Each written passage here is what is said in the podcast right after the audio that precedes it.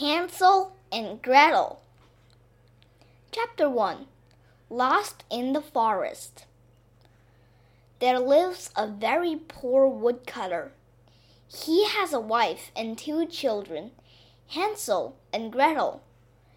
His wife is Hansel and Gretel's stepmother.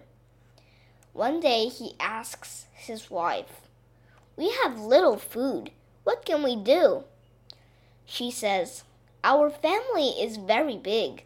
Let's take the children into the forest, then leave them there. Hansel and Gretel hear their parents' plan. I'm afraid, cries Gretel. Don't worry, says Hansel. Hansel goes outside. He picks up small and white stones and he puts them in his pockets. Next morning, the family walks into the forest. Hansel quietly drops stones along the path. The family is in the middle of the forest. The stepmother says to the children, Lie down here and rest. We will cut some wood. Wait until we come back. Their parents go deep into the forest. Hansel and Gretel lie down and they fall asleep. They wake up at night, but their parents don't come back. Gretel is afraid and cries. Let's wait until the moon is up, says Hansel.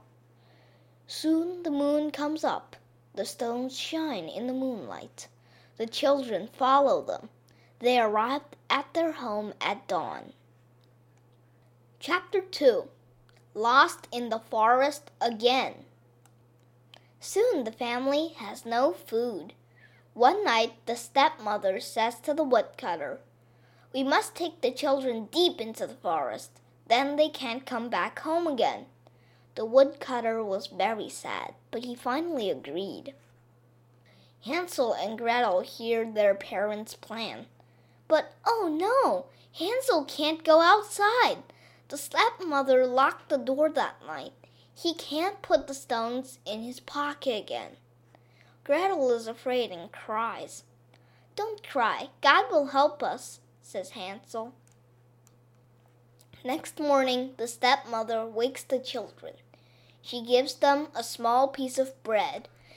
It is their last lunch. The family goes deep into the forest. Hansel drops breadcrumbs along the path. Rest and sleep here. We will come back soon, says the stepmother. The children are very tired and they fall asleep. They wake up at night, but their parents don't come back. Let's wait until the moon rises. Then we will follow the breadcrumbs, says Hansel. Soon the moon rises, but they can't find the breadcrumbs. The birds ate them all. Hansel and Gretel get lost. Oh, poor children! They walk and walk all night, but they can't get out of the forest. They are very hungry and tired. They can't walk any more. They lie down under a tree and they fall asleep. Chapter 3 Locked in the Witch's House the hungry children walk for three days. Then they see a beautiful bird. The bird leads them to a small house. Wow! The house is made of bread and cakes. The windows are made of sugar. Wonderful! Hansel eats some of the house. Gretel eats some of the window. Suddenly, an old woman comes out of the house. Who is eating my house? She shouts. Sorry, we are very hungry, say the children. Oh, poor children, come into my house. She gives Hansel and Gretel some food. The children eat the food and they fall asleep. The old woman is a wicked witch. She likes to eat children. Ha ha, I will fatten them up and eat them. Next morning, the witch locks Hansel in a cage. She wakes Gretel. Make some food for your brother. When he is fat, I will eat him, she says. Every day Gretel cooks for Hansel. Every day the wicked witch says, Hansel, stretch out your finger. Let me feel your finger. When you are fat, I will eat you. But the witch is blind. Hansel knows that. Every day he gives her a thin chicken bone. The witch waited for a month. Hansel is still thin. I can't wait, says the witch. Tomorrow I will cook Hansel.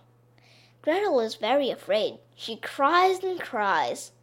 Shut up, or I will eat you too, shouts the witch. Chapter 4 Escape from the Witch's House. Next morning, the witch heats a big pot. She heats an oven too. She will cook Gretel in the oven. Gretel, look into the oven. Is it heated? asks the witch. But Gretel knows the witch's plan. She has an idea.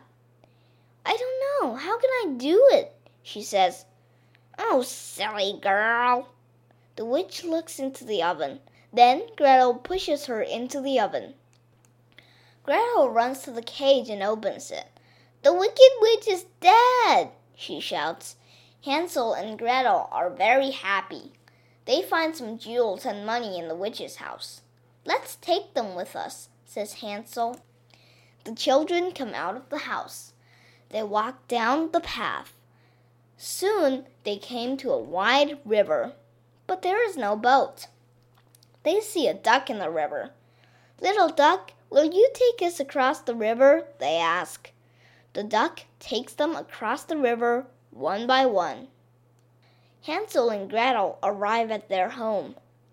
Oh, Hansel and Gretel, you're back, says their father. Your stepmother's dead. The children give their father jewels and money. Now they are not poor any more. Hansel, Gretel, and their father live happily ever after. The end.